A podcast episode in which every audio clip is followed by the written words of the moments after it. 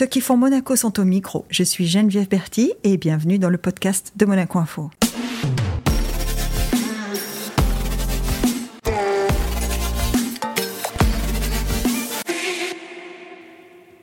Avec deux étoiles au guide Michelin et un style culinaire euh, novateur, original, très identifié, notre invité du jour orchestre le restaurant monégasque Blue Bay depuis 19 ans. Bonjour Marcel Ravin. Bonjour. Marcel, quand je dis depuis 19 ans, ça fait presque froid dans le dos, dis donc. Oui, c'est vrai que je ne vais pas espérer rester aussi longtemps, mais euh, j'avais. Euh, c'est pas souvent hein, qu'un chef il reste aussi longtemps, aussi. C'est vrai, mais c'est parce que je m'ennuie pas et qu'à Monaco, on ne s'ennuie pas. Et euh, je crois que quand on part de quelque part, c'est qu'on a fait le tour et euh, en fait, le tour n'est pas fini à Monaco, en fait. le tour n'est pas fini. Bon, le Blue Bay, quand même, si on peut s'arrêter déjà, parce que c'est lui hein, qui a deux étoiles, c'est le Blue Bay. Euh, si on peut s'arrêter un petit peu sur le Blue Bay avant de parler de tout le reste. le Blue Bay, il a évolué depuis sa création? Tu es sur une route qui avance? Oui, c'était hum, exactement ce que je voulais. Je souhaitais avoir un lieu où je pouvais euh, exprimer hmm. euh, ma passion, ma vision aussi de la cuisine. Et nous l'avons fait progressivement, parce que je n'ai pas voulu arriver, euh, bien sûr, en terrain conquis. Et j'ai souhaité écrire une histoire, mais qui puisse durer dans le temps. Et, pas dans l'éphémère. C'est pas facile, ça, parce que toi, tu, tu es né en Martinique. Oui. Donc forcément, tes influences, euh, enfin on, peut, on mhm. peut en parler, mais quand on parle, on pense Martinique, euh, Antilles, on, on pense épices, on pense euh, couleurs, on pense... Et, tu arrives en métropole, de ce que j'ai lu, tu arrives en Alsace. Oui. Ton premier, à 17 ans, Marcel Ravin débarque en Alsace. Ça a dû être un choc.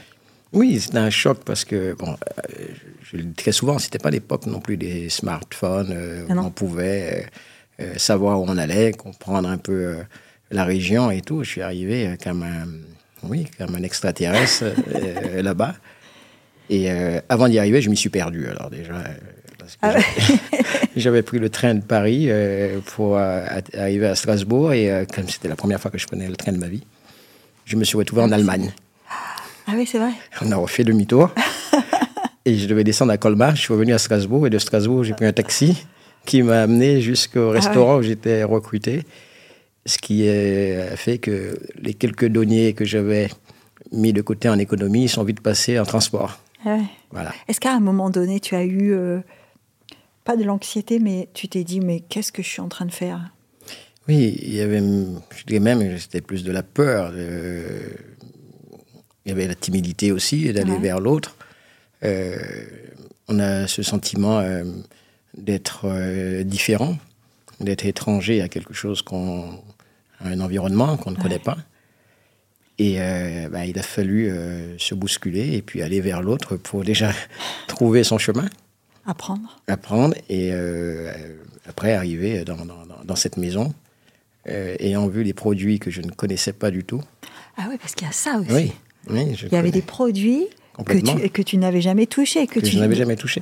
Mais c'est là où c'est quand même c'est paradoxal parce que moi j'ai euh, appris la cuisine à la Martinique hmm. et j'ai appris euh, mon examen quand je l'ai passé, je l'ai passé sur les bases de la cuisine française. Ouais. Euh, voilà, Escoffier, Prosmer Montagnier, toutes ces choses. Escoffier. Hmm. et bien sûr, nous on recevait des produits qui venaient de métropole, mais c'était hmm. des produits où c'était des conserves par exemple, les asperges arrivent en conserve, euh, les artichauts, c'était surgelé. C'est que j'avais jamais vu l'asperge de ma vie. Oui, éplucher une asperge. Éplucher une asperge ou, tourner un artichaut. tourner un artichaut. Euh, ouais. Et euh, le souvenir que j'ai, le jour où le chef de cuisine m'a dit, bon, il m'appelait Chauffe Marcel. Pas pourquoi. il m'a dit, Chauffe Marcel, allez chercher les artichauts, qu'on puisse les tourner. Et je suis rentré dans la chambre froide. Et euh, ils étaient pourtant là, les artichauts, mais je n'avais jamais vu un artichaut de ma vie. Et j'avais peur de me tromper de produit, ce fait que je suis resté bloqué dans la chambre froide. Et euh, je ne suis pas sorti. Et, ayant vu, à un moment donné, pendant quelques. même une bonne heure, quand même. Ah, t'es resté dedans? Ah oui, parce que j'avais, peur, en fait. De, de, Et puis c'était l'époque des chefs, quand même assez virulents. Il est rentré dans la chambre froide. lorsqu'il m'a vu euh, complètement figé, alors, bien sûr, il m'a hurlé dessus en me demandant qu'est-ce que, euh, avec, les, avec ces mots, ouais. ouais, qu'est-ce que je fais là et, euh, Ça fait un moment que je vous attends. Et, euh, et je lui dis, euh, à force qu'il il, il braillait tellement fort que je lui dis, bon, à un moment donné, je me suis dit, bon, faut que je lui dise quand même. Ouais. Et, euh, timidement, j'ai dit, chef, euh, je ne sais pas ce que c'est qu'un artichaut. Et là, il s'est dit, avant de. Il m'a dit, tu viens d'où et tout. Je suis bon, je viens de la Martinique. Ah ouais. Et non, il y a tout à apprendre. Il a- compris? Ah, il a compris, mais il n'a pas eu la patience de me De de m'apprendre parce que ce qu'il m'a montré la première fois, mais j'arrivais toujours pas à tourner l'artichaut. Et après, il a abandonné en disant à, à un autre cuisinier bon, écoutez, occupez-vous de lui. euh, Ouais, ça va pas euh, assez vite, quoi. Voilà. On a cette image de, de- tu disais, c'est à l'époque où les cuisiniers avaient des très forts caractères. Mm. On a quand même cette image du monde de la cuisine. Tu as dit, il a fallu surmonter ma timidité, aller vers l'autre. On a aussi cette image de la cuisine à une certaine époque qui était un milieu très fermé, Complètement. très compétitif, très difficile. hein. Absolument. Non, c'était euh, euh, très fermé, c'est vrai, très compétitif, et puis euh, avec une exigence euh, incroyable. avait pas droit à l'erreur. Et, non, et, et même entre les cuisiniers, il y avait une forme de compétition, euh, parce qu'il fallait plaire au chef. euh, et ce, ce- ce petit garçon qui débarquait, de, Pardon si je te pose une, une Ouais. question qui est gênante, mais tu étais le seul Oui. noir absolument. Parce que c'est pas- à c'est ça pas que je- gênant. C'est à ça que je pense quand tu me dis il, a, il a fallu aller vers les autres. Je me dis, il arrive en Alsace euh, Bien sûr. il y a 30 ans. Dans les cuisines en Alsace, il ne devait pas y avoir beaucoup d'hommes de couleur. J'étais le seul, même, euh, même les plongeurs. Puisque bon, on voit beaucoup de plongeurs aujourd'hui euh, qui nous viennent de différents pays d'Afrique. euh, Ouais.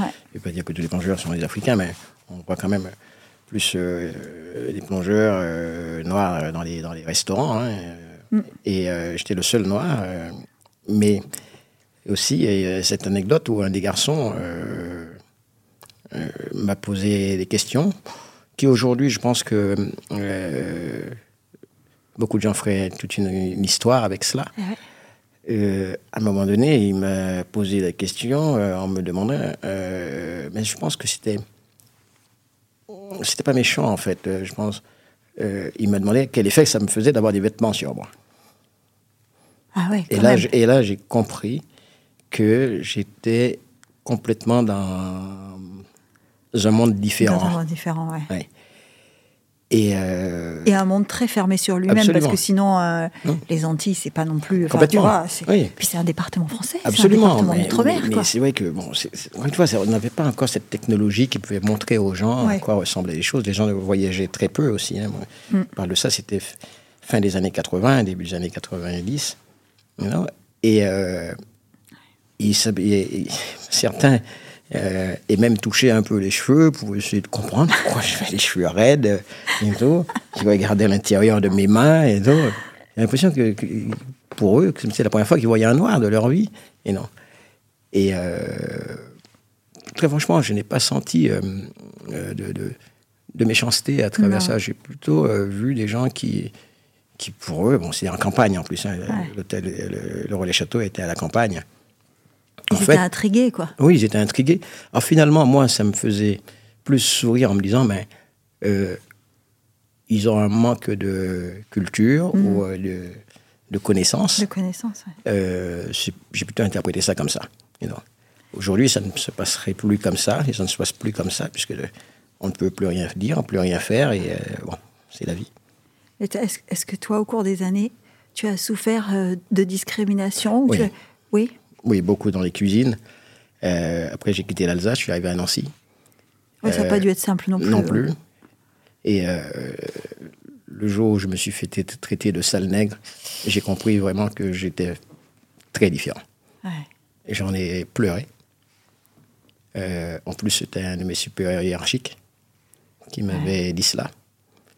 Euh, bon, quand on en parle encore, euh, bon, ça reste quand même assez émouvant parce que Bien quand t'as ça un, gamin de, de 17-18 ans Qui est loin de chez lui, qui est loin de chez lui, qui n'a pas de famille, qui n'a pas de famille. qui habite dans un foyer Sonacotra. Et tous les foyers Sonacotra, c'était des foyers où, pour euh, la seconde chance des repris de justice. Et tu te retrouves dans ta petite chambrette. Et j'ai eu beaucoup de chance dans ma vie de rencontrer un homme qui m'a qui voyait ce garçon euh, sortir tous les soirs, arriver tous les soirs, Tard. dans, tard à 1h, euh, voire 2h du matin. Et un jour, il m'a posé la question en me demandant qu'est-ce que je fais. Et je lui ai dit, je, je suis cuisinier, je viens apprendre le métier de cuisinier en France. Et il m'a dit, c'est pas un endroit pour toi. Et il t'a sorti de là. Il m'a sorti de là, il m'a permis euh, de rentrer dans un foyer d'étudiants où j'avais un studio avec une petite cuisine. Ah, c'était autre Et, chose quand même. hein. c'était autre chose, oui. Là, moi, j'étais avec des jeunes et tout. Ah ouais. Mais euh, j'ai travaillé avec un patron aussi euh, euh, qui, lui, ne me payait pas. Parce que pour lui, il estimait que il n'avait pas à me payer parce qu'il m'apprenait le métier. Ah ouais. Donc il te payait comme ça? Il me payait, voilà, euh, Te payait en t'apprenant, quoi. Voilà. Donc de temps en temps, il te De donnait temps en temps, un truc, mais- Parce que, bon, lorsqu'il m'avait, moi, il m'avait même dit euh, euh, qu'il ne comprenait pas pourquoi il devait me payer, alors que je- qu'il m'apprenait le métier. Mm. Il fallait me payer parce que je devais payer quand même mon studio fallait vivre, quoi. et, et vivre et tout. Et je l'ai écrit dans mon, j'ai écrit dans mon livre cette histoire où, euh, euh, pendant les jours de congé, il fallait manger. Et euh, bah, il n'y avait pas grand-chose. Et euh, je cherchais dans les fonds de tiroir, dans mes fonds de poche, les quelques sous qui, qui traînaient. C'est pour ça que maintenant, une pièce de, de 10 centimes qui traîne par terre, je la ramasse. Parce qu'il me manquait quand même pour acheter ma baguette. À l'époque, c'était en francs. Il me manquait les 20 ou 30 centimes. Et j'ai tourné devant la boulangerie. euh, j'ai fait les 100 pas. Et j'ai fini par y rentrer. Et j'ai demandé à la boulangère combien coûtait la baguette. Alors que je savais le prix. Lorsqu'elle m'a dit le prix, je fais semblant de compter euh, dans mes mains. Je lui ai demandé et euh, la demi-baguette. J'ai toujours pas assez pour la demi. Alors j'ai posé la question et un quart de baguette. Et elle a compris, elle m'a dit donnez-moi ce que vous avez. Elle m'a donné une baguette.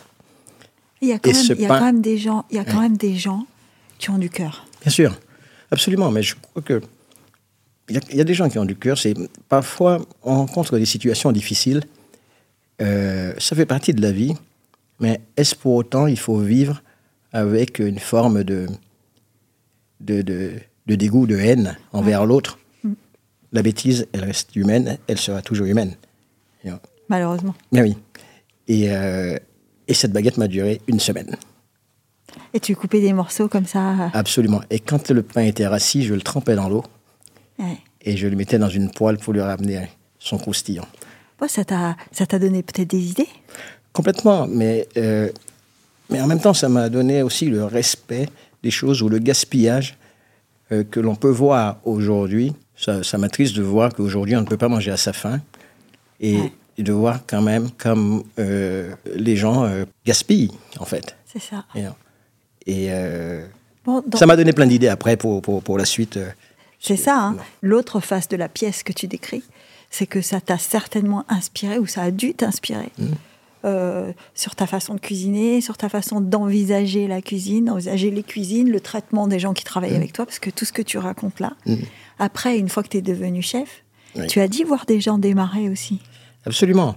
Mais tu vois, l'histoire du pain, ça m'a. euh, pour faire juste euh, une Ouais. petite aparté, euh, durant le, le Covid, Ouais. j'ai trouvé une astuce en me disant que bon, nous sommes dans un établissement où euh, on brasse quand même pour les petits déjeuners euh, et on, jette beaucoup aussi le pain. Et je, chaque fois quand je passais, je voyais ces caisses de pain qu'on pouvait jeter. Et un jour, je me suis dit, mais il faut qu'on arrive à faire quelque chose avec ça, c'est pas possible. Et en y réfléchissant durant le Covid, j'ai trouvé un- une astuce en me disant, bon, on va redonner une seconde vie au pain. Et j'ai créé le fameux pain du lendemain. Le pain du lendemain. Voilà. Voilà. C'est le pain rassis, séché, torréfié, réduit en poudre. Et ensuite, on fait un complément en rajoutant de la farine pour amener le gluten pour pouvoir permettre au pain de lever. Ça lui donne un parfum incroyable, une texture incroyable. Et oui. Et euh, voilà. Parce que c'est le grillé. Oui. Le grillé dans la cuisine de Marcel Ravin, il y en a quand même. hein. Absolument. Le grillé, Le- ce parfum de grillé de, qu'on imagine euh, en Martinique, parce que plus, plus qu'en métropole d'ailleurs, Mhm. hein, on imagine qu'on cuisine beaucoup sur le feu. qu'on cuisine- Absolument. C'est vrai que le, le- le feu, euh, euh, je le dis souvent à mes garçons, vous savez, le jour où vous avez compris, vous avez la maîtrise du feu, vous pouvez commencer à vous exprimer en cuisine. Le feu, c'est la base ben, de tout, Je- même quand on voit des émissions de télé et tout, etc. Parce que je regarde parfois certaines émissions où on leur donne juste euh, un coupe-coupe et, et, euh, et une pierre à feu. Et oui, c'est ça. Voilà. Mais tu sais, moi j'étais avec Jean-Louis Etienne, qui est le premier explorateur solitaire pour le pôle Nord. Mmh. Et il m'a dit que pendant 76 jours, son meilleur ami, c'était son réchaud.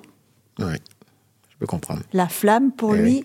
c'était signe que ça allait bien. Bien sûr, Il pouvait faire fondre la neige, il Exact. Mmh. pouvait, pour boire, il pouvait faire réchauffer ses aliments, complètement. Je vais chauffer un peu les mains. se réchauffer un peu les mains, Mmh. etc.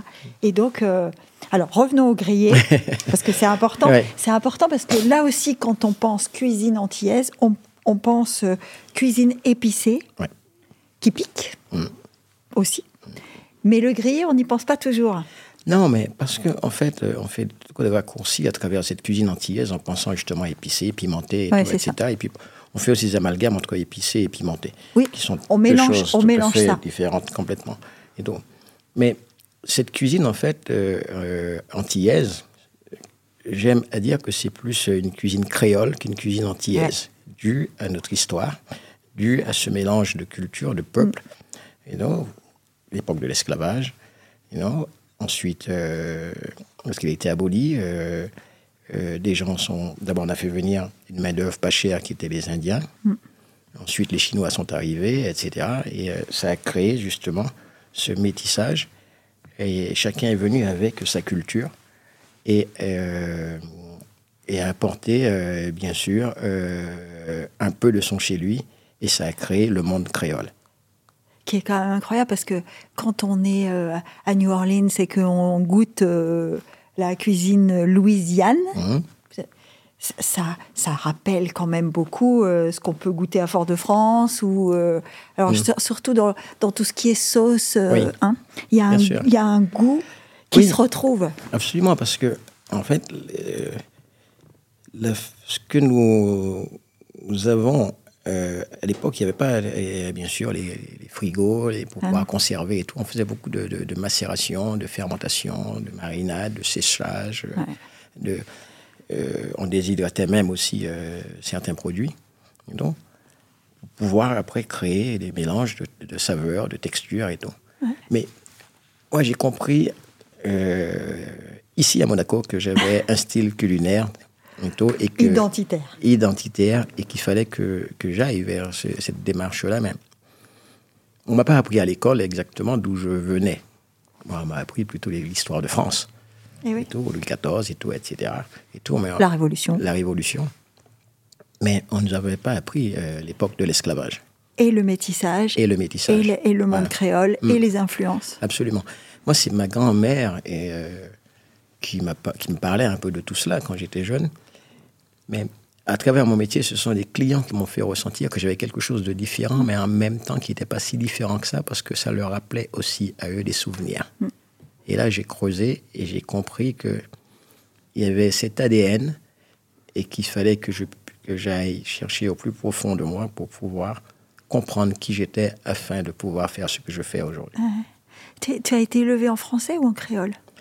À la maison en français, entre copains créoles, parce que pour nous, parler le créole à l'époque, c'était euh, pour la famille. Mon père était chauffeur de taxi, ma mère faisait le ménage. Et je pense que c'est ce qui m'a donné le goût à la cuisine, parce que ma maman, elle, elle n'avait pas toujours le temps pendant les vacances de rentrer pour ou- faire à manger. Et quand elle rentrait, elle était fatiguée. Et elle- et un jour, elle, elle nous a dit il n'y a personne qui faire à manger, mais là, je devais avoir 14 ans. Et non, Euh, je suis obligé de rentrer euh, tous les jours pour faire à manger ou me lever très tôt.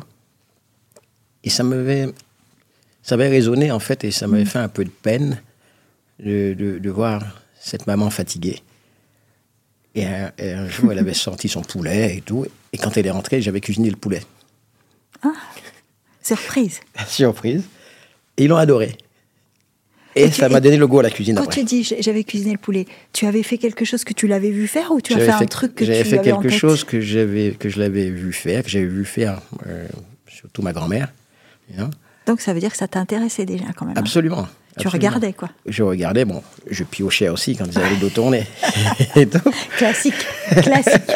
tous ceux qui se sont intéressés à la cuisine de sa grand-mère, c'est pour piocher derrière le dos, ça c'est sûr. Complètement. Et quand je me, faisais, quand je me faisais choper, alors. Je, lui posais quelques questions en étant un peu critique. Euh, et finalement, elle m'expliquait et ça faisait passer un peu mon, geste euh, en me disant Bon, oui, euh, c'est vrai, tu as raison, ça manque un peu de sel, ça manque un peu de poivre. Je trouve que c'est pas assez croustillant et tout. Et finalement, ça créait une conversation. Alors finalement, je t'ai pardonné de mon geste.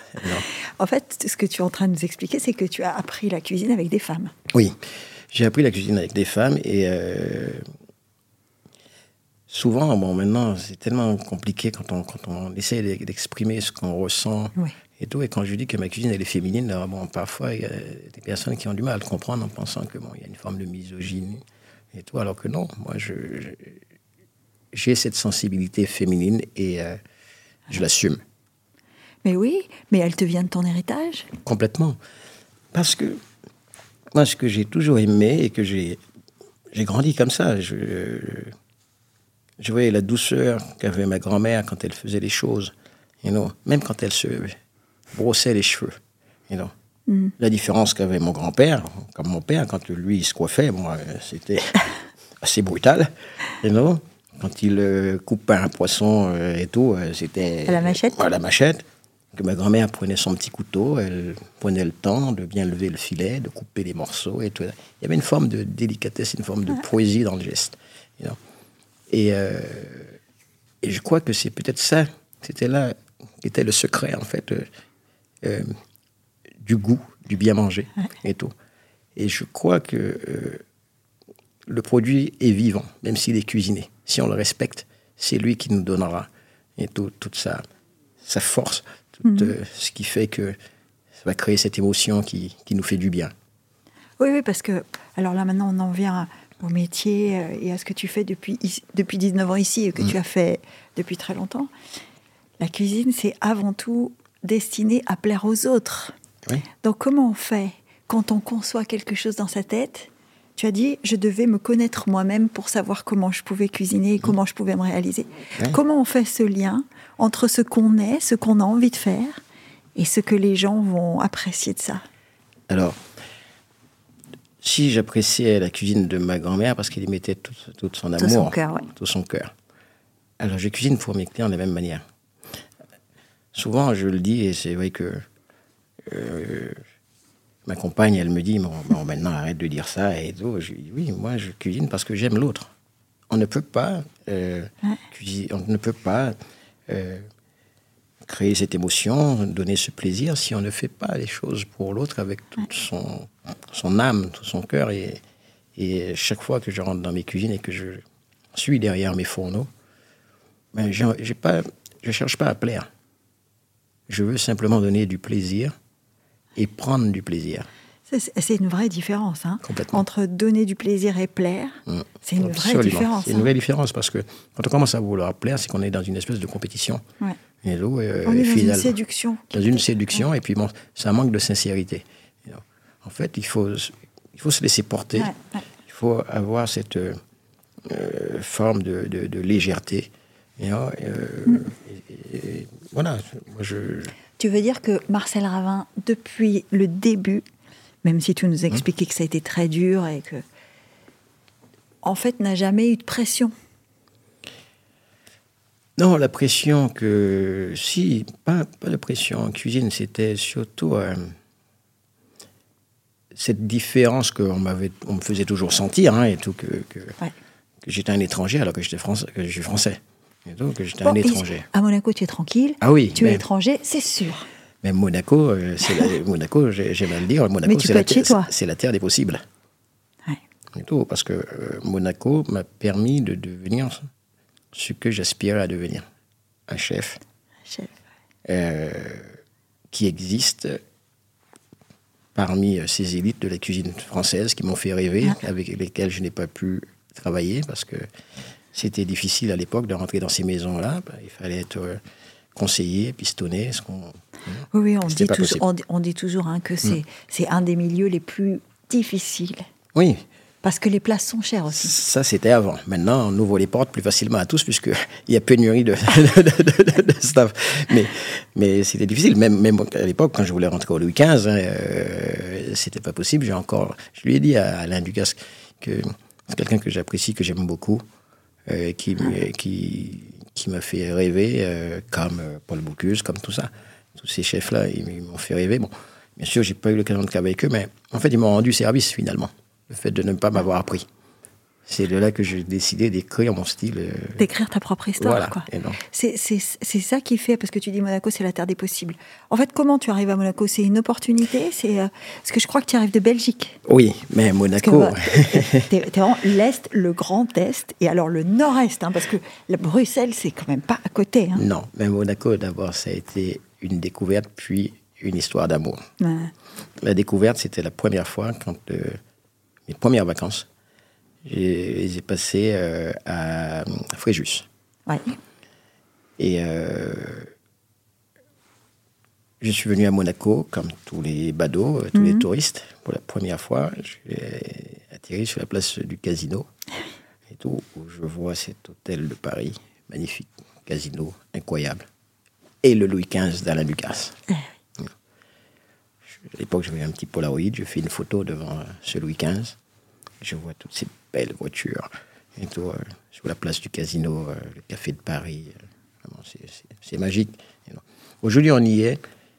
Beaucoup de gens qui ne, qui ne s'en rendent plus compte.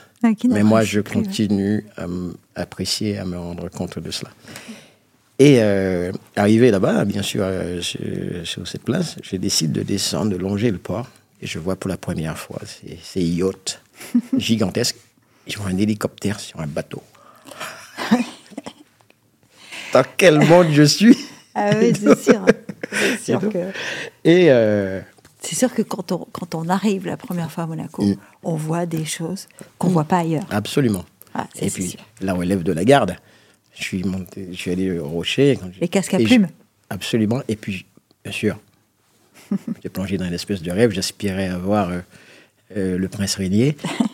Pas- Qui faisait coucou. Je faisais coucou. Bon, je l'ai Non, jamais ça, non. Ça, Mais, tu vois, c'était pour le 19 novembre. Complètement. mais- C'était quand même assez. euh, euh, un fantasme, en fait. Euh, Et euh, en repartant, dans ma petite voiture, pour retourner à Fréjus, je me suis dit au fond de moi, un jour, je travaillerai là. Mais comme ça. Et euh, 20 ans plus tard, j'ai été appelé de la Belgique. euh, où tu, avais, où tu avais un établissement. Alors, ce que Mm. tu fais en Belgique, c'est que tu fais quelque chose où on te remarque déjà. hein. Oui. C'est que quand tu es appelé pour venir ici, c'est pas un hasard. Tu es déjà, tu es déjà sur la place bruxelloise qui est réputée pour être un endroit où on mange très bien, où il y a des chefs qui s'expriment, qui ont beaucoup d'originalité. Tu, tu es déjà Ah installé. oui, oui. mais Bruxelles, euh, Bruxelles ça, a été, euh, ça a été une épreuve aussi parce que Bruxelles, j'avais pris la place d'un chef très réputé, Donc, euh, Ah, un, très challenge, attendu. un, un Ouais. challenge très difficile. très attendu, une Ouais. équipe euh, qui, euh, de cuisine qui ne savait pas qui j'étais, d'où je venais, euh, ne connaissait pas mon parcours. Et qui était très lié à celui qui était parti. Absolument. you know. Eh oui. Alors il a fallu euh, un peu mettre tout le, séduire un peu tout ce petit monde pour qu'on puisse faire un travail ensemble. Mais je n'ai pas cherché à faire à imposer ma cuisine. D'abord, j'ai voulu comprendre ce qu'ils faisaient, faire avec eux, corriger progressivement et y mettre petit à petit you know, Ouais. ma touche. Et finalement, ça a fait une mayonnaise qui a pris. you know. Tu fais bien de parler de mayonnaise parce que ce que j'étais en train de me dire quand tu dis il a fallu retoucher petit à petit, c'est que la cuisine de Marcel Ravin, c'est quand même une cuisine euh, qui aime la légèreté. Oui. On n'est on pas parce que à Bruxelles on travaille beaucoup avec de la crème, on travaille beaucoup. Enfin, je te dis ça parce que j'y ai vécu, donc euh, je sais et je sais à quel point on est classique Mm. dans l'approche Ouais, euh, de, de la cuisine. Et donc quand tu dis corriger petit à petit, Mm. Mais tu sais, là où c'était difficile, c'est cette maison, ils avaient euh, 17 goemio. Quand je suis c'est arrivé, bien quand même 17 Oui, goemio. mais Quand je suis arrivé, on m'a pas laissé le temps, euh, vu que le chef était parti. Ils sont retombés à 12. Alors pour tous les cuisiniers, c'était un peu de ma faute. Alors, et ça, ça m'avait fait beaucoup de mal parce que je, je ne comprenais pas d'où venait ce 12. Hum. Et euh, en partant, je suis parti en leur laissant un 16. Pas mal. Quand même. euh, Ah. hein. C'était c'était une fierté? Oui, parce que c'est toujours une fierté, parce qu'en fait, euh, euh, à un moment donné, bon, ça, vous donne, ça donne confiance et tout. On se dit, bon, finalement, euh, on est sur le bon chemin.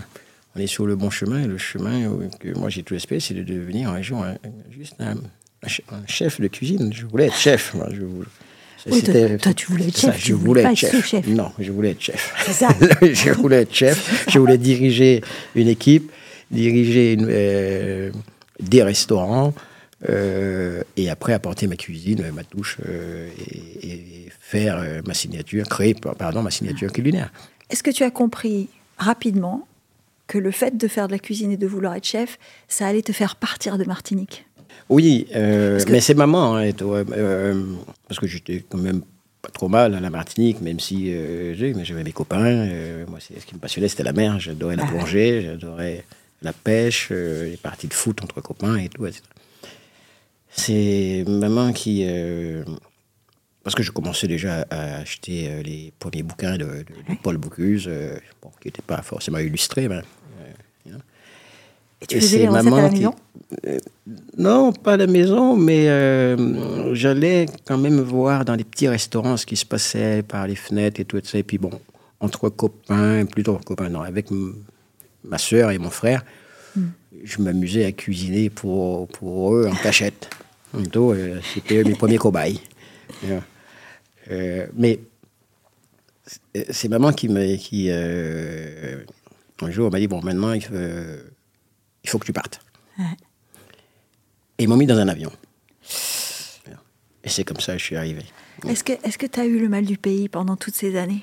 Bien sûr, parce que ben, euh, arriver pour la première fois en métropole, euh, déjà, euh, de ne pas trouver la sortie de l'aéroport, déjà, c'est déjà compliqué. Ah ouais. Et euh, ensuite. Non, mais euh, ça fait sourire comme ça. Mais et, et tu aurais pu venir. Tout à l'heure, tu parlais de la campagne d'Alsace. Hum. Tu aurais pu venir de la campagne d'Alsace et ça aurait été aussi difficile. Bien sûr. C'est ça dépend le Hum. contexte dans lequel on grandit, quoi. hein. Absolument. Mais je pense que euh, mes parents. euh, mon père ne voulait pas que je sois cuisinier. Ah, Parce que pour lui, c'était un métier de femme. C'est pas que des, des anciens. Voilà la fameuse Voilà. discrimination dont tu parlais tout à Absolument. l'heure. Et euh, c'est ma mère qui dit bon, il fait ce qu'il a envie. Et euh, maintenant, bon, il, est- il faut qu'il parte s'il veut euh, découvrir le monde. Il faut qu'il parte. C'est un arrachement pour eux, mais aussi pour moi. Elle était courageuse, hein. parce que se séparer de son fils comme Oui. ça, ça n'a pas dû être simple. hein. Non, c'était pas simple. Et puis, il y avait, on ne pouvait même pas se Il n'y téléphoner. avait pas de téléphone, c'était très cher. Absolument. Les moyens de communication Hum. étaient complètement Oui, différents. hein. Voilà.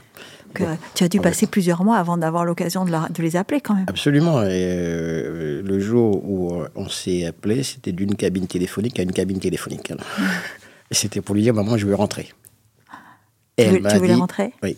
Elle m'a dit, non, tu es parti pour quelque chose, tu restes. Oh, waouh on, on- on commence à comprendre, euh, parce que Marcel Ravin, c'est aussi un chef qui est réputé pour euh, aller au bout de ses idées, ne jamais rien abandonner, euh, essayer toujours euh, d'aller euh, un petit peu plus loin à chaque fois. Parce qu'on disait tout à l'heure, ça fait 19 ans que tu es au Bay, et que c'est quand même, tu as dit, c'est une route qui, enfin, c'est une histoire qui s'écrit petit à petit. Parce que tu te remets souvent en question. Hein. Oui, parce que si on commençait à croire que on était arrivé au bout du chemin, Ouais. finalement, on finirait par s'ennuyer. Et, euh, et moi, je, je n'aime pas l'ennui. Je n'aime pas l'ennui, j'ai peur de l'ennui. Euh, J'aime les challenges quand on m'en donne, mais aussi, je sais aussi me challenger. Non. Euh, C'est ce qui me fait vibrer. Il ne faut pas vous lever le matin en, en se disant, bon, euh, qu'est-ce que je vais faire aujourd'hui Non. Quand je me lève le matin, je me dis pas qu'est-ce que je vais faire, j'ai déjà envie de faire. Alors, parlons de ça justement. Ton quotidien, alors, j'imagine que tu passes pas tout le temps dans les cuisines. Non. Parce que c'est c'est un- une chose dont on a parlé avec Alain Ducasse aussi. Il m'a dit la plupart du temps, quand on devient chef, on cuisine moins. Alors, un Lucas, oui, il cuisine moins. Non, lui, parce que, lui, lui, parce que il a, il, a, il, a, il, a, un empire, il a beaucoup de, de, restaurants. Il a, plus, il a plus, une carrière plus longue. Enfin, il est, mais il me parlait graduellement. Mm. il me disait petit à petit, en fait, on cuisine de moins en moins. On cuisine de moins en moins. Moi, ce, ce qui me plaît aujourd'hui, bon, j'ai une équipe formidable autour de moi. Mm. non, ça c'est vrai. Euh, et grâce à cette équipe, ben, je m'autorise justement à aller encore plus loin dans la créativité. Alors ça me laisse le temps de chercher, de réfléchir et de créer. Et euh, j'ai cette chance euh, phénoménale, comme je disais, d'avoir cette équipe qui, qui comprend euh, parfois mes, mes, mon anxiété, mm-hmm. mes envies, mes colères, mes joies, mes joies et mes peines. Et non. Il partage tout ça avec moi. Euh, et en même temps, euh, il m'apporte une énergie qui est incroyable. Et moi, je leur apporte juste de la transmission. Le dépassement de soi, La, la prise de risque, l'audace. Et euh, je crois que c'est ça qui, qui les anime. C'est comme ça qu'on arrive aux étoiles. Hein. Oui, bien sûr. Alors, il est vrai que moi, je compose toutes les cartes et les menus. Mhm. Après, j'imagine et toutes les recettes. Ensuite, je donne à mon. J'ai un de mes garçons qui est là avec moi depuis 19 euh, ans aussi, un, de mes sous-chefs. Mhm. C'est vraiment quelqu'un d'incroyable. Et tout parce que je l'ai amené, j'ai eu l'occasion de l'amener aux Antilles, qui puisse d'abord aussi comprendre. D'où tu viens? Voilà. Et non.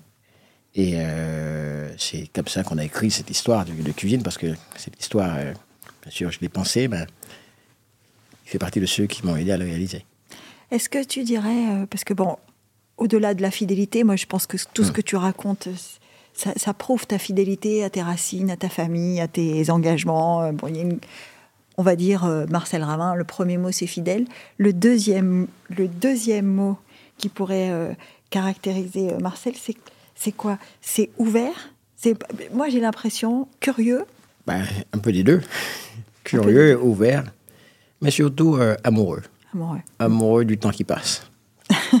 amoureux du temps qui passe, ça veut dire euh, aussi, parce que là j'ai lu quelque part que tu retournais maintenant aux Antilles, enfin en Martinique, que tu étais, euh, tu avais décidé de, de, de, travailler, enfin de travailler, d'avoir un établissement là-bas aussi, de t'investir dans un établissement là-bas aussi.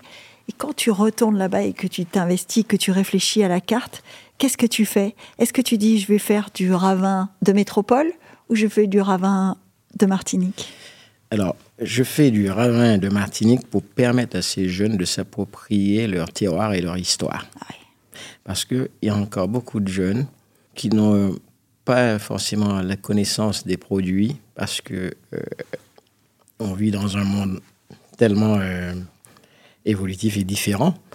On a quand même accès euh, à des choses je n'ai rien contre la cuisine américaine, hein, attention. Mais... attention, hein. Attention. Non, mais en Parce que tu fais des hamburgers aussi, toi. Absolument, et tout. Mais je fais du hamburger, mais je veux que mon hamburger, euh, que ma viande, euh, il y a une traçabilité, il y a une recherche, il y a, il y a, tout cela. Euh, elle n'est pas industrielle, et non. Mais j'ai voulu d'abord que ces jeunes comprennent que nous avons un patrimoine qui a un terroir et que tu ne peux pas commencer à faire la cuisine d'un autre si tu ne connais pas déjà ton terroir. Et c'est pour ça que j'ai créé euh, le premier restaurant là-bas, qu'on a appelé la table de Marcel, qui habite. Euh, euh, qui, est, très difficile à avoir. Une table à la table de Marcel, c'est très compliqué. c'est très très compliqué. Mais Il y a beaucoup de monde. Absolument. Et puis ces jeunes n'avaient pas aussi forcément la possibilité de venir en métropole certains aussi avaient la peur d'affronter et de rentrer dans cette gastronomie de haut niveau. C'est une manière de les préparer aussi à rentrer en métropole ou partir à l'étranger et tout, etc. Mhm. C'est comme ça qu'on a créé cette table de Marcel. Mais euh, avec mes jardiniers, avec tout cela, parce que bon. Euh, vous faites du circuit court là-bas. Hein. Oui, la, la, terre, elle est importante euh, pour moi d'avoir son potager et de pouvoir dire à nos clients, mais en même temps de montrer aussi à ces jeunes que vous voyez la beauté de ce que la nature peut nous offrir. Et non respectons-la, protégeons-la et vivons avec elle euh, à son rythme. C'est Ouais. un peu comme ça, j'essaye d'éduquer euh, et de former. Tu sais, ce qui est, qui est intéressant dans, dans- dans cela, c'est qu'on a ouvert cette table de Marcel. Beaucoup de restaurants ont revu, un- ont revu pardon, un peu leur copie euh, en faisant une cuisine environnementale et tout, plus martiniquaise, en osant mettre des produits qu'on ne mettait pas dans les restaurants, mais qu'on pouvait manger dans les familles. you La know. chayotte. Voilà, et tout. Euh, chayotte, fouille à pain et tout, tout ça. J'adore. Bien sûr. En fait, j'ai essayé d'ouvrir une- un chemin et, et de plus en plus, je vois que les gens s'approprient un peu leur identité et n'ont plus peur de, de cacher un peu leur identité pour pouvoir ressembler et plaire à tout le monde. Bah, parce que c'est toujours difficile, tu sais. euh, Il y a eu un temps où le tourisme, puisque quand même la Martinique, ça a beaucoup Mmh. Oui. Mmh. évolué grâce au tourisme. Il y a, eu- il y a eu- mais pas seulement, hein, c'est pas le seul endroit. En Monaco aussi, tu Bien sais, on sûr. Mmh. vient du tourisme. hein, euh, euh, mais il y a eu un moment où le tourisme, ce n'était pas de la découverte. Il y a eu un moment où le tourisme, c'était passer du temps ailleurs, ce, qui est, Absolument. ce qui est différent. Mm. Et c'est un peu à la mode américaine, hein, on parlait des Américains tout à Mm. l'heure, mais combien de fois on dit, il y a eu une époque où s'il n'y avait pas de hamburger dans les restaurants, les Américains ne venaient pas. Oui, oui, c'est vrai. Et donc, euh, donc euh, c'est- peut-être cette appréhension dont tu parles, elle était peut-être liée au fait que pendant très longtemps, on ne pouvait pas avoir du succès si on ne donnait pas aux gens ce qu'ils attendaient. Tu vois? Oui. Le sentiment que j'ai de, de- de cela, c'est on voulait un peu formater tout, tout le monde pour qu'on ait tous le même goût, Mm. Ouais, euh, les mêmes envies et tout. Et il y a quand même cette révolution où euh, certains se sont dit, bon, écoutez, nous aussi, on a une histoire et on a envie de la raconter. Et moi, c'est ce que moi, je me suis dit, j'ai, ma propre histoire, c'est bien, et tout, de connaître l'histoire de l'autre, mais euh, connaître à toi-même d'abord. Euh, Tu disais tout à l'heure, mon père ne voulait pas que je sois cuisinier. Comment il vit? Est-ce que ton père est encore là quand tu as ton- ta première étoile, par exemple? Oui, il est encore là, mais il a pris conscience, mon père. C'est pour ça que je dis que Mo- Monaco est magique et, et je le pense sincèrement. Mon père a pris conscience de mon métier de cuisinier lorsque nous avons fait le mariage euh, du prince Albert, Ouais. euh, où Alain Ducasse euh, me mettait une cuillère à la bouche et c'était photographié dans le magazine Gala. Ah oui, c'est vrai, c'est vrai, c'est vrai, vrai. Je me souviens de cette photo. Et mon père qui courait dans le quartier, mon fils a marié le prince. Moi, je n'ai pas marié. Et quand je suis rentré aux Antilles, alors là, c'était le festival et tout, il était très fier euh, de moi. Et euh, on n'en a jamais parlé de ça et tout, que- qu'il ne voulait pas que je fasse la cuisine parce que bon, ça sert à rien de revenir sur des choses. euh, euh, on n'a jamais parlé de ça. Je voyais plutôt cet homme fier de se dire que bon, eh bien, son fils euh, a fait quelque chose de sa vie, parce que c'est tout ce qu'on aspire pour nos enfants. C'est ça. Et non. Alors justement, parlons enfants, parce que toi, tu en as deux. Oui. Ce sont quoi, filles, garçons ou que filles? J'ai un garçon de Ah. 21 ans et j'ai une petite fille de 2 ans. Et le garçon de 21 ans, qu'est-ce qu'il pense de la cuisine, lui? Parce que la fille de 2 ans, je pense qu'elle mange ce que tu lui fais. ça s'arrête là. Alors, Mais- lui, lui, il a voulu faire. euh, euh, je ne voulais pas qu'il se lance dans ce métier. Parce que j'ai Ah, pourquoi? Parce que j'ai des souvenirs où, quand je rentrais euh, et que je repartais travailler, surtout le samedi, Hmm. et qu'il me voyait partir le samedi euh, à 17h, et donc il s'accrochait à ma jambe, il avait 4 ans, il me dit, mais papa, reste avec nous. Et, tout, euh, et je lui ai dit, euh, il faut que j'aille travailler. Quatre ans plus tard, il m'a posé une question assez troublante en me disant, mais j'aimerais comprendre pourquoi tu aimes tant ce métier. Il n'est pas vieux hein, quand il te demande ça. Et j'ai essayé de lui expliquer euh, avec mes mots et en même temps les mots d'enfant. Et il s'est lancé quelques années plus tard. Il a fait l'école hôtelière ici à Monaco. Il est venu faire, il a fait quelques stages. Il, est- il a fait un stage avec moi. Et le jour où il a fallu m'appeler pas papa, mais, Mais chef. chef, il s'est dit, ce n'est pas pour moi ce métier. Et non. Non, parce que. Alors, Mais c'est pas seulement parce qu'il m'a appelé chef tout, mais c'est parce qu'il voyait il sentait quand même, quand on parlait de pression, mais il sentait cette pression qu'il y avait en moi de, de- que les choses soient bien faites, qu'elles soient Exemplaire, respectées, euh, être sur tous les fronts, euh, stimuler, euh, accompagner euh, les équipes.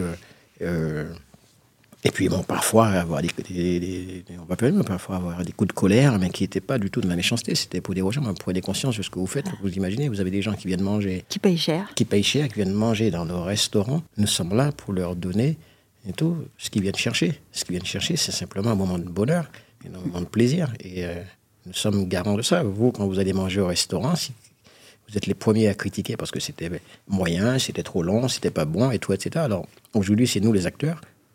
Ne faisons pas aux autres ce que nous ne voulons pas et que nous n'aimons pas qu'on nous fasse. C'est sûr. Et mon fils, je crois que c'est cela qui s'est dit, c'est quand même un métier trop exigeant. Mhm. Euh, je ne sais pas si j'aurai euh, cette patience. Et je pense qu'il a eu la peur de se dire, est-ce qu'il sera, est-ce qu'il sera à la hauteur de son père? Mhm. Parce qu'on lui a fait aussi ressentir à chaque fois quand il faisait des stages, oui, ton père et tout, son père. Et je crois qu'ils ils l'ont poussé plus vers la sortie que vers l'entrée. Ah non, mais c'est, on, on dit toujours hein, le poids, le poids de, de l'héritage est parfois plus lourd Oui. que celui euh, de- que tu as décrit, hein, de, de traverser l'Atlantique, d'aller dans un endroit que tu connaissais pas, de chercher des choses. Mais en fait, il y avait un fond de liberté euh, pour toi que ton fils n'a peut-être pas eu. Euh, parce que bon, quand on, por- on porte ton nom, Oui. Mais c'est vrai, euh, je comprenais, même quand il, quand il allait au lycée et qu'il voyait les affiches de son père, ah, il y a ton père, il y a ton père. Et alors, bon, c'était- ouais. au début, ça le plaisait, mais parfois c'était un peu gênant euh, parce qu'il avait l'impression d'être le fils d'eux, alors que bon, euh, il voulait être juste lui-même et tout. Bah, peut-être Mais- qu'en partant de la cuisine et en sortant de la cuisine, il a réussi à être lui-même. Complètement, mais je lui ai toujours dit, ce qui est important dans la vie de tout individu, c'est de pouvoir faire ce dont il a envie et pas ce dont on peut l'obliger à faire. Et si il... Mais il était quand même au bout, parce qu'il a eu ses examens. Je pense qu'il est encore jeune et qu'il reviendra très certainement. 21 ans, c'est jeune. Oui, mais je pense qu'il je pense qu'il y reviendra. je le sens. et donc, Je le sens. euh, je dis pas qu'il va, qu'il va forcément euh, vouloir faire de la haute gastronomie, mais je pense qu'il reviendra dans ce milieu. Ah. Parce que on parlait tout à l'heure, il te, voyait partir le, le samedi après-midi. La question qu'on se pose tous, c'est de se dire, quand on fait ce métier-là, qui est un métier de disponibilité terrible, hein, parce que c'est c'est tout le temps en fait. hein. Bien sûr. On n'est pas chef euh, trois jours euh, par semaine, on n'est pas chef euh, deux heures par jour. Non. On est chef euh, sept- 24-7, euh, on est chef Non. pendant les vacances, on est chef tout le temps. Quelle est l'ambiance familiale autour de quelqu'un qui est aussi monopolisé par autre chose C'est difficile pour l'autre, c'est vrai. Je ne vis plus avec la mère de mon fils. Mhm. J'ai euh, ma nouvelle compagne qui, euh, surtout quand l'autre n'est pas dans le métier, c'est compliqué. C'est ça. Voilà. Bon, ma compagne d'aujourd'hui, elle n'est pas forcément dans la cuisine, mais son métier tourne autour Autour de la cuisine. de la cuisine. Euh, elle le comprend, mais c'est toujours quand même un petit peu difficile parce que je n'ai pas toujours le temps de pouvoir euh, faire ce dont elle aimerait qu'on fasse, euh, partir en vacances. euh. les vacances, pour moi, c'est 4-5 jours. Ah bah c'est sûr Non. que quand tu sors de la cuisine du Monte Carlo B, c'est pour aller dans celle du CHPG ou c'est pour aller à Nice pour, pour faire des repas solidaires. Donc Moi, je vis de ma passion et tout. J'ai voulu ça. être ça, j'ai voulu être cuisinier. Je vis de ma passion. Ma passion me fait vivre et, et- et- et je suis heureux. euh, et je ne veux pas rendre malheureux l'autre non plus. Euh, J'essaie de trouver du temps euh, pour tous. Mais je ne peux pas aujourd'hui délaisser ce dont je, je souhaitais être depuis ma plus tendre enfance. Et donc, c'est pas une fois qu'on est, arrivé. Voilà, c'est un projet de vie. C'est pas une fois parce qu'on est, nous sommes arrivés à un niveau qu'il faut se dire bon, ça y est, j'y suis et tout. Non, le haut niveau. Moi, j'ai voulu être dans le haut niveau, dans l'excellence. you know. Et ça, c'est comme euh, ben, un sportif. ouais. Il faut s'entraîner tout le temps pour être euh, toujours au top niveau. Et euh, moi, je veux rester au top niveau. On dit toujours que la, la très bonne cuisine, c'est aussi une cuisine technique. Hum. Il faut aussi avoir des techniques. Tu parlais du feu tout à l'heure. Hum. La cuisson, c'est important. La- les sauces, c'est important. Enfin, et tout ça, ça se, ça se fait pas parce que je décide demain matin de lire la recette de Marcel Ravin et je fais exactement ce que Marcel Ravin fait. Est-ce que moi, ma mère m'a toujours dit, ma mère cuisinait beaucoup. Elle m'a toujours dit, le principal, c'est le tour de main. Oui. Est-ce qu'on le perd le tour de main si on Tu disais, il faut s'entraîner. Est-ce que c'est quelque chose qu'on garde à force de faire? Oui, c'est quelque chose qu'on garde à force de faire. C'est euh, pour ça que je dis que oui, je, je veux continuer à cuisiner. Ouais. Mais en arrivant ici, euh, pourquoi je ne voulais pas venir au début? Parce que vu l'immensité de, ce- Ah oui, cet établissement grand, ouais. et tout, je me suis dit, bon, on cherche un chef cuisine qui soit un gestionnaire, euh, Qui fasse des qui ressources fasse humaines. des ressources humaines et tout cela. Et dès le début, j'ai- dit très clairement que je voulais aussi un restaurant pour pouvoir m'exprimer. Il y aura d'autres restaurants, je vais m'occuper des autres restaurants, mais je veux un restaurant pour pouvoir euh, m'exprimer, pour Dans pouvoir... une cuisine à toi. Voilà. Et c'est comme ça l'histoire a démarré. C'est pour ça que finalement, eh ben oui, j'ai besoin de ça. J'ai besoin de, j'ai besoin de cuisiner pour ne pas perdre cette sensibilité, pour ne pas perdre les tours de main. Pour euh, non, mais c'est ça qui me fait vibrer en fait. Euh, le jour où j'arrête, mec, moi quand je pars en vacances par exemple, au bout de cinq jours, j'ai déjà envie de revenir. C'est pas que je m'ennuie avec l'autre, mais j'ai- peur de m'installer dans une mauvaise habitude, alors que bon, pour moi, euh, le plaisir euh, d'être là, de, de, de voir de voir des, des- des- ces personnes, ces sourires à table quand on fait un plat, quand on... Oui, on te voit souvent en salle. hein.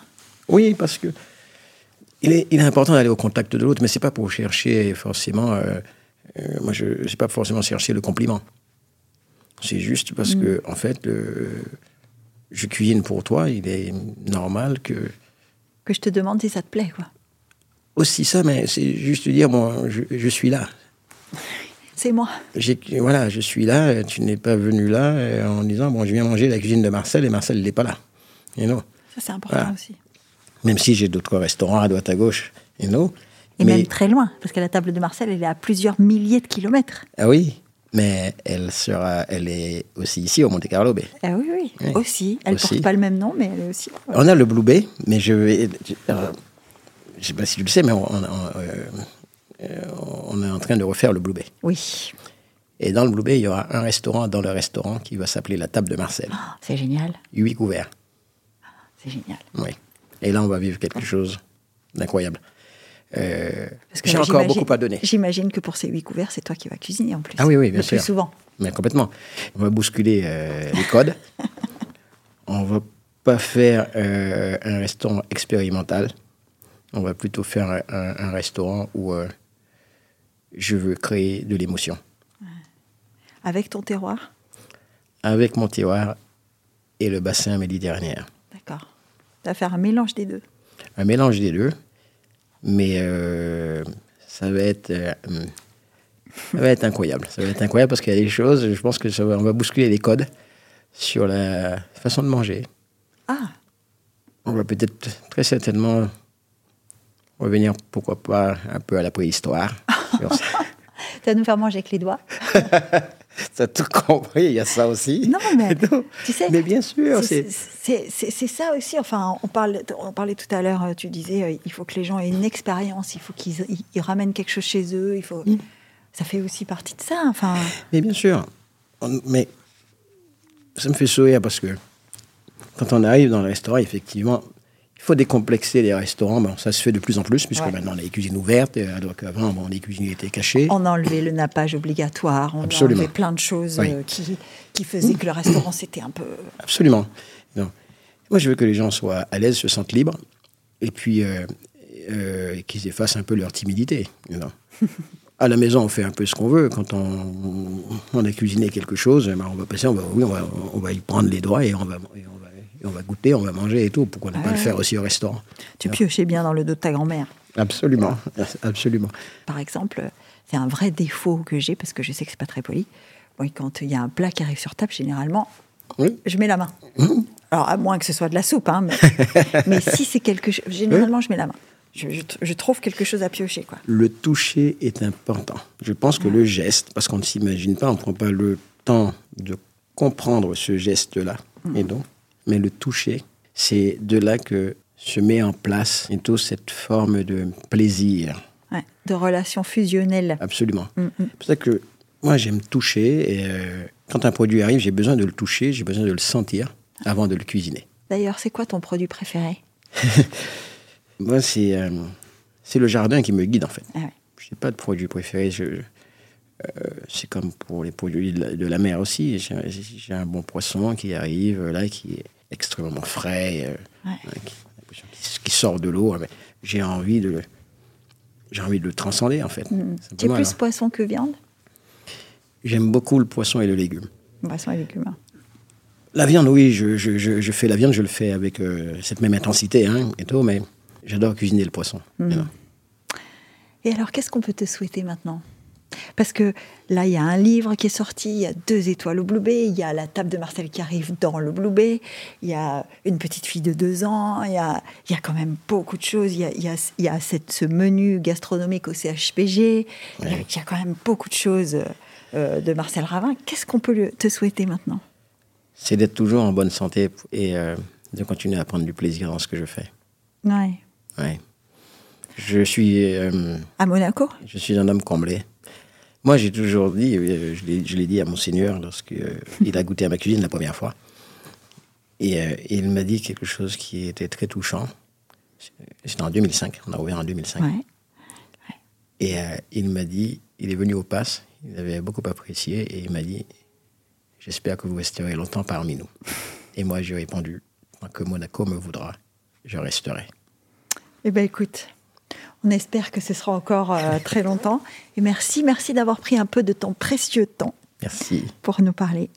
À bientôt, Marcel. À bientôt. Merci.